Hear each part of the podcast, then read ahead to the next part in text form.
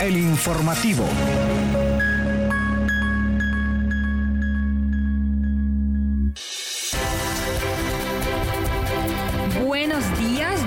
Y bienvenidas a El Informativo. Desde la cabina de Radio Comunica les saluda Yuri Vargas y junto a mi compañera Kaylin Espinosa y en controles Hugo Duarte estamos listos para llevarles lo más importante y novedoso del acontecer universitario en este inicio del año. Les recordamos que esta es nuestra primera emisión del Informativo en este 2024 y agradecemos su sintonía. ¿Cómo está Kaylin? ¿Cómo ha empezado este año? Ya estamos finalizando la primera semana de labores en la Universidad Nacional Autónoma de Honduras.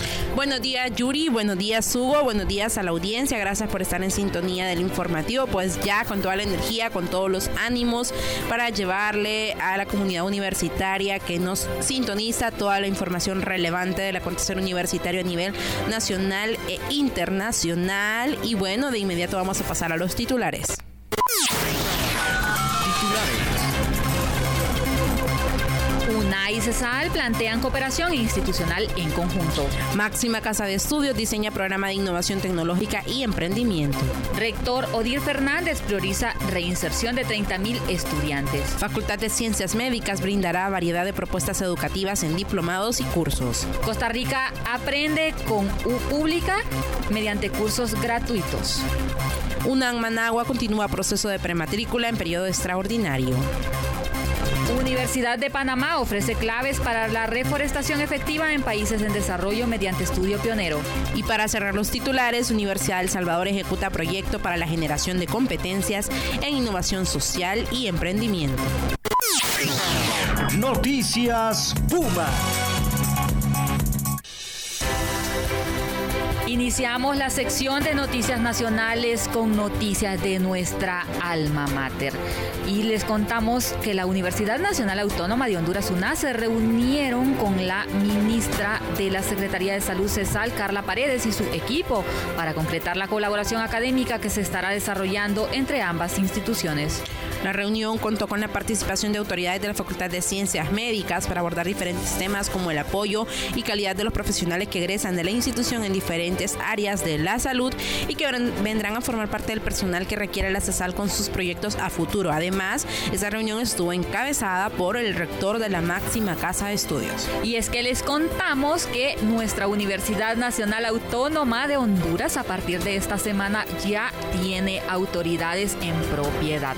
De hecho, pues hablamos bastante del rector Odir Fernández Flores porque fue una de las primeras autoridades, de los primeros funcionarios en ser juramentados y tomar posesión de su cargo esta semana, eh, pues con el inicio de actividades en esta institución. Asimismo, tomaron posesión de su cargo, eh, pues algunos vicerrectores, también directores de centros regionales y decanos de diferentes facultades. Más adelante estaremos ampliándoles sobre el nombre de estas personas a quienes deberán abocarse en caso de que requieran hacer algún trámite que tenga que ver con ellos. Y el trabajo ya comenzó. Es importante mencionar que tanto el rector como algunos de estos funcionarios ya han comenzado a tener reuniones eh, entre ellos pues para definir el trabajo que se va a realizar como con otras instituciones fuera de la UNA.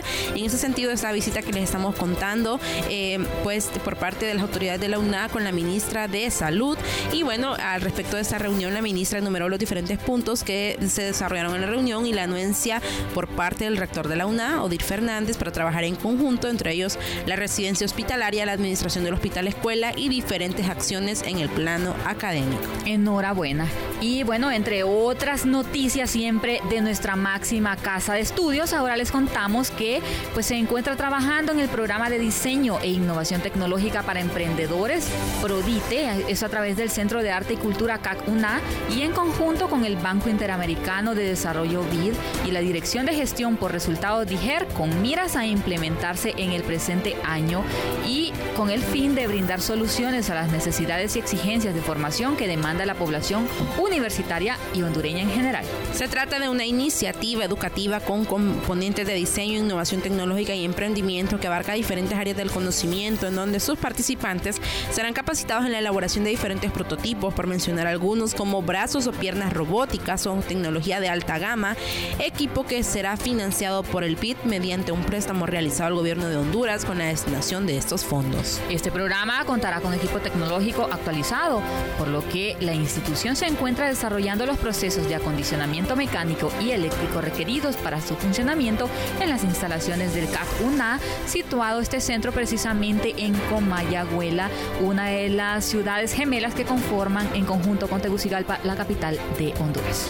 Pero continuamos con más información y le contamos que el rector de la Universidad Nacional Autónoma de Honduras, el doctor Odir Fernández, brindó su primera conferencia de prensa a los medios de comunicación del país para anunciar las nuevas disposiciones, actividades y proyectos que se realizarán durante su gestión, que concluirá en el año 2028. Y es importante mencionar que eh, pues el año pasado, ya antes de irnos de vacaciones, el rector brindó la primera pues entrevista eh, a los medios institucionales, a los medios de casa y ahora pues aprovecha para trabajar con los medios eh, de todo el país para eh, anunciar todo lo que se estará realizando durante su gestión rectoral. Él desde su nombramiento, desde que conoció que fue el eh, profesional electo para ocupar la rectoría de nuestra institución, ha estado bien activo y bueno, em, el, el, año pasado a finales lo que hubo fue como una...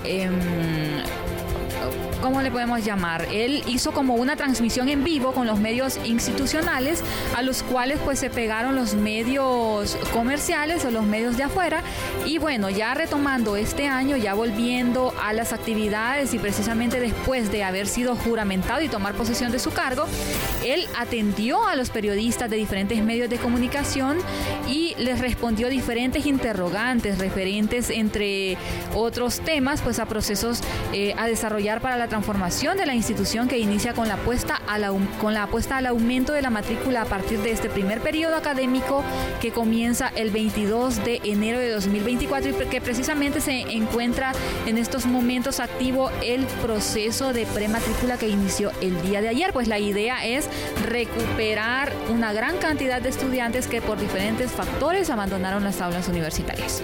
Estamos apuntando a aumentar la matrícula para recuperar estos casi 30 mil estudiantes que han dejado de estudiar en la UNA.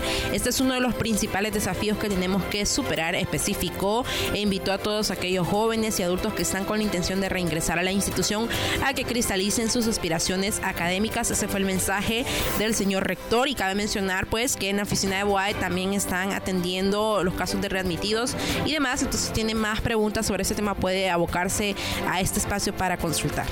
El funcionario también destacó diferentes proyectos a desarrollar encaminados a la generación de empleo para los profesionales egresados de la alma mater. Asimismo, dio a conocer que como parte del trabajo de transformación de la UNA, se desarrollará el fortalecimiento de la investigación, el fomento de la internacionalización y la capacitación permanente a docentes, así como la implementación de la tecnología. Continuamos con más noticias nacionales y ahora les contamos que la nueva decana de Ciencias Médicas, Perla Simons, adelantó que existe una variedad de propuestas educativas para el presente año. Esto con el propósito de ampliar y fortalecer los conocimientos académicos de los estudiantes que integran las seis carreras de dicha facultad. Sabemos que debemos ofrecer una mayor apertura para los estudiantes de esas carreras que nosotros estamos desarrollando, en donde conocemos la necesidad de modernizarla. Para ello pretendemos trabajar en equipos multidisciplinarios para alcanzar este objetivo, expresó la funcionaria. Asimismo, enfatizó que para hacerle frente a los problemas de país se debe contextualizar y globalizar la parte educativa. Y en ese sentido señaló que la facultad ha abierto nuevas oportunidades y para estos primeros dos meses del año, es decir, para enero y febrero, se ha dado apertura a varios diplomados como el de Gerencia y Administración de Servicios Hospitalarios en su decimoquinta edición, en donde los interesados podrán aprender sobre gerencia y desarrollo organizacional, sistema de salud, gestión y unidades de salud y gestión financiera de salud. Este curso tiene una, eh, duración de tres meses y se desarrolla de forma virtual vía Zoom y campus virtual y dará inicio el 26 de enero del presente año. Si usted está interesado en este tipo de formación o en otros tipos de programas que ofrece la Facultad de Ciencias Médicas, puede buscar eh, en la página del programa de Educación Continua en Salud de la Facultad de Ciencias Médicas, donde está detallada toda esta oferta. Y cabe mencionar que, pues, al respecto, hablando de eh, pues la decana Perla Simmons, hace historia, ya que estamos hablando de las eh, autoridades que recién han tomado posesión de su cargo, ella hace historia porque es la primera mujer y la primera enfermera en ocupar el cargo de decanatura de la Facultad de Ciencias Médicas así que enhorabuena y bueno, estamos al pendiente de demás proyectos que se desarrollen desde esta y otras facultades. Sobre todo, Kaylin, teniendo en cuenta que no se trata de solo de ser mujer, sino de la calidad profesional, de la experiencia que tiene ella en este ámbito y también pues en la idoneidad demostrada a través de las pruebas psicométricas y de las diferentes evaluaciones que incluyó el proceso de selección, elección y nombramiento de las nuevas autoridades que precisamente hoy se continúa con los profesionales de la segunda y tercera convocatoria. Pero ahora vamos a pasar luego de conocer las noticias nacionales a la sección de noticias internacionales. Noticias Internacionales Universitarias.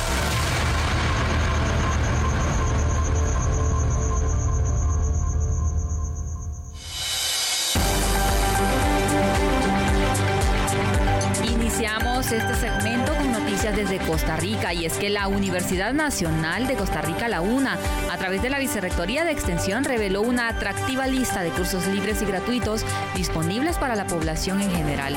Estos cursos se llevarán a cabo entre enero y febrero de este año.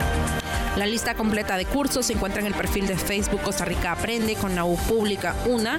El periodo de matrícula inició pues eh, el miércoles, este pasado miércoles a las 9 de la mañana y se realizará exclusivamente de manera virtual. Para conocer más detalles puede visitar esta página de Facebook. Estas capacitaciones abarcan áreas que van desde ciencias naturales y sociales hasta idiomas, educación, administración, mercadeo y contabilidad y destacan cursos STEM, herramientas de mercadotecnia para pymes, buenas prácticas de manufactura de alimentos, principios de administración de emprendimientos y aspectos contables fundamentales, además de un curso sobre volcanes en Costa Rica con una gira al volcán Poás. Vea usted qué bonito. Además de la teoría, Para finalizar. Van, van a ir a conocer ese lugar. Es esencial revisar los detalles de cada curso ya que algunos requieren requisitos especiales y bueno, estas iniciativas pretenden ampliar conocimientos y habilidades para que los estudiantes puedan superarse a sí, a sí mismos. Entonces ya sabe, visite el perfil de Facebook Costa Rica Aprende con la U Pública 1. Vamos a visitarlo nosotros también, a ver si se puede cursar. No podemos hacer, no vamos a finalizar aquí. el tour de ir a visitar los volcanes. ¿Y pero por qué no? ¿Por qué no? Solo necesitamos la visa. Continuamos con más noticias internacionales, ahora desde Nicaragua. Y es que más de 20 mil bachilleres realizaron su prematrícula en línea para ingresar a la Universidad Nacional Autónoma de Nicaragua, UNAM Managua, en el periodo ordinario. Ellos aspiran a uno de los 16.750 cupos disponibles en las 73 carreras que conforman la oferta educativa del nuevo ingreso 2024 en dicha universidad. Para garantizar la prematrícula a quienes no logran realizarla en el periodo ordinario, esta casa de estudios habilita un periodo extraordinario de atención. Este año se está desarrollando desde el 9 al, al 12 de enero, es decir, hoy está concluyendo y así se cumplen con los mismos requisitos establecidos en la normativa, metodología y sistema de clasificación del primer ingreso estudiantil. Como institución comprometida con el desarrollo y bienestar del pueblo mediante la facilitación de educación gratuita, pertinente y de calidad, ha asumido la disposición del Gobierno de Reconciliación y Unidad Nacional GRUM de garantizar la administración sin requerir de pagos de aranceles, medida que beneficia la economía familiar. O sea que es gratuita la matrícula en, en las universidades de Nicaragua. Pues a- parecer sí. Entonces, pues bueno, es- esto abre las puertas a, a la educación eh, en este país. Pero continuamos con más información y ahora le traemos información desde Panamá y es que un reciente estudio publicado en Natural Com- Communication titulado Complejidades y oportunidades para la reforestación en los trópicos destaca el papel crucial de la restauración forestal en la mitigación del cambio climático. Este, esta investigación fue realizada por el estudiante de la maestría en ciencias biológicas en la Universidad de Panamá, Edwin García, junto con el Instituto Smithsonian de Investigaciones Tropicales y explora precisamente estrategias innovadoras para la reforestación en entornos diversos. El estudio resalta desafíos económicos en países de bajos ingresos y propone adaptar programas de incentivos para hacer la reforestación financieramente viable y socialmente sostenible. En ese sentido, la doctora Catherine Sinacore enfatiza la necesidad de ajustar los enfoques en las características únicas de los ecosistemas neotropicales para lograr una reforestación exitosa como herramienta para el secuestro de carbono atmosférico.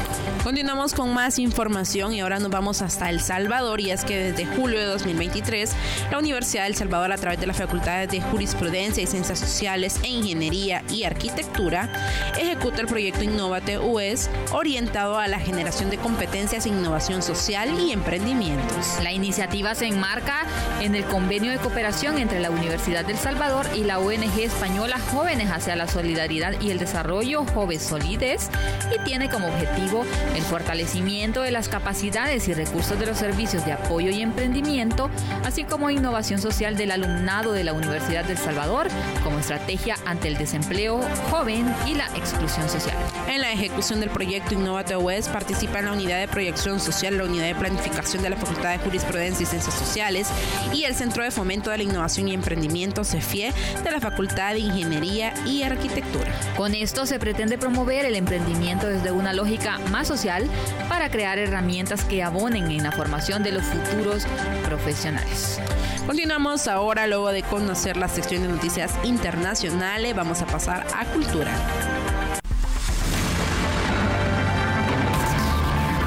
Cultura universitaria.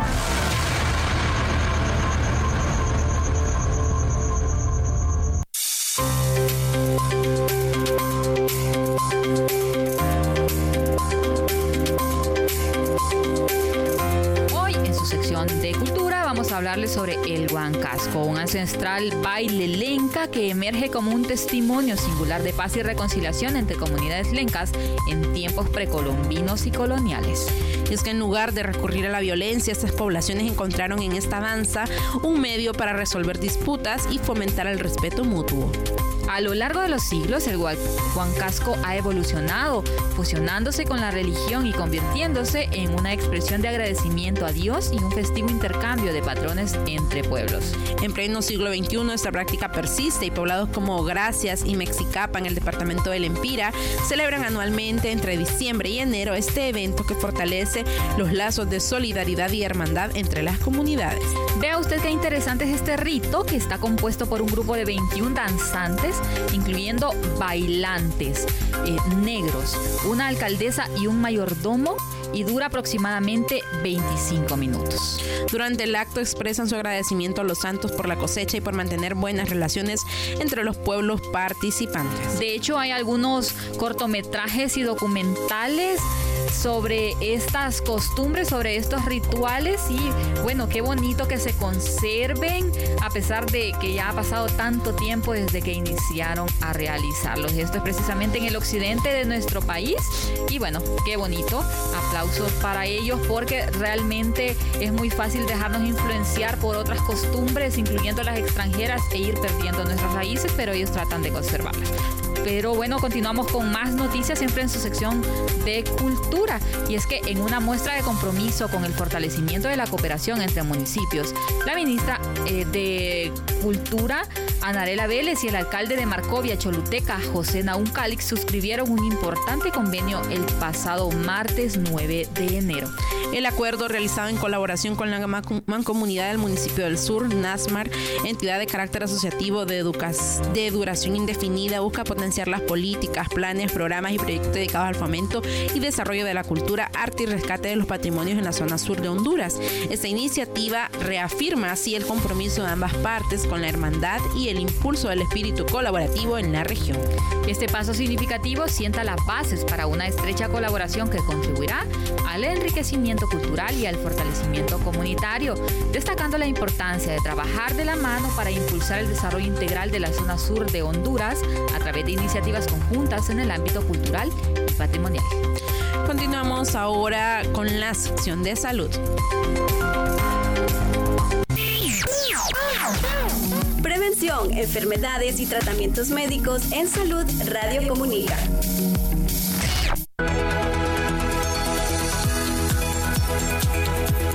Secretaría de Salud de Honduras desmiente categóricamente la existencia de brotes de COVID-19 en el país, según informado por la Unidad de Vigilancia Epidemiológica. Lorenzo Pavón, jefe de la unidad, desmintió versiones falsas que circulan sobre la presunta hospitalización de 500 casos, destacando la ausencia de nuevos subliminajes del virus detectados en el país hasta la fecha.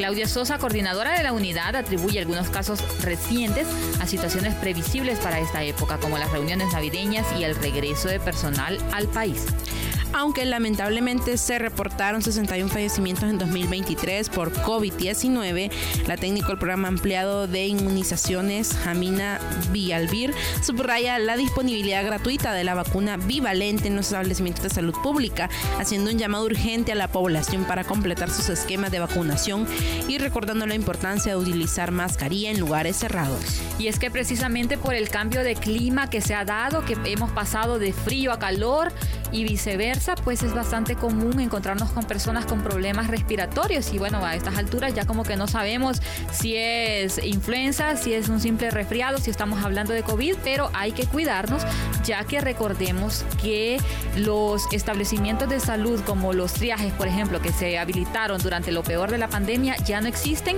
y cada vez son más escasas las pruebas para saber qué es lo que realmente tenemos. Hay que usar mascarilla, hay que lavarnos con frecuencia las manos y hay que evitar pues estar en lugares cerrados precisamente sin este tipo de protección. Continuamos con más información en este sentido y bueno, la ministra de Salud Carla Paredes instó a su equipo de, a trabajar con transparencia durante la revisión del Plan Anual de Compras y Contrataciones 2024 y en ese sentido, pues en la jornada de trabajo los técnicos de ONCAI y la Unidad de Presupuesto de la Secretaría de Salud colaboraron para agilizar los procesos administrativos de compras, asegurando un abastecimiento oportuno de medicamentos e insumos médicos en todo el país.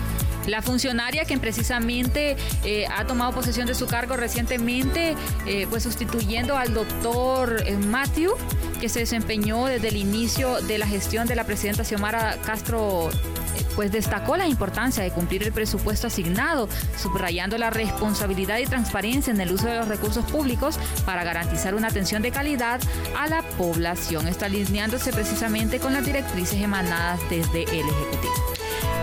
Continuamos ahora con la sección de deportes.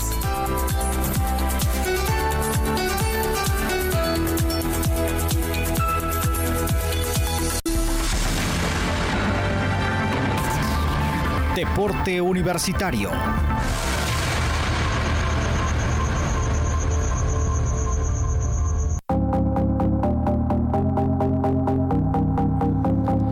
Selección de Honduras anunció oficialmente la convocatoria de 24 futbolistas para su primer partido del año, un amistoso contra Islandia enmarcado en la preparación para el repechaje de la Copa América contra Costa Rica el 23 de marzo.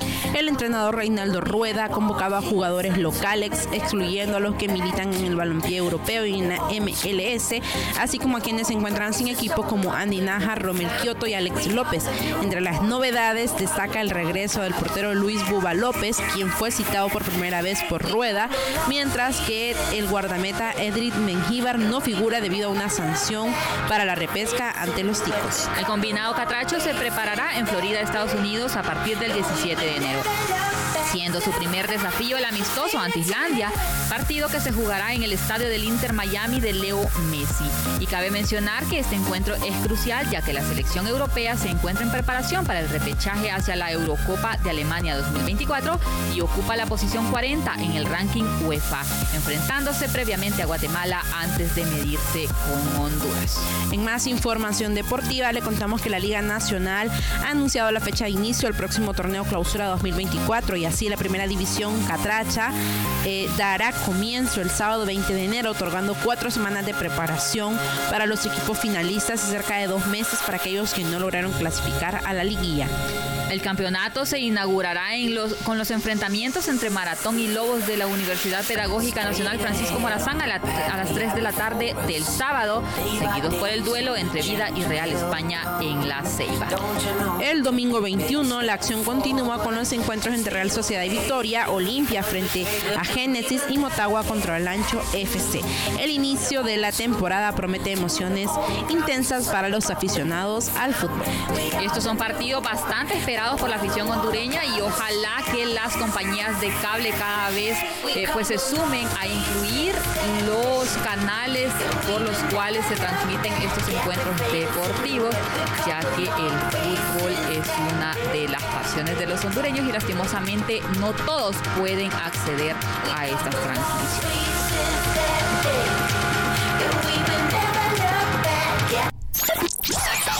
Radio Comunica. Información y entretenimiento. Muchas gracias por habernos acompañado hasta este momento. Se despide de ustedes Yuri Vargas invitándoles a sintonizar nuevamente el informativo el próximo lunes. Se despide de ustedes Kaylin Espinosa. Buenos días. Esto fue el informativo.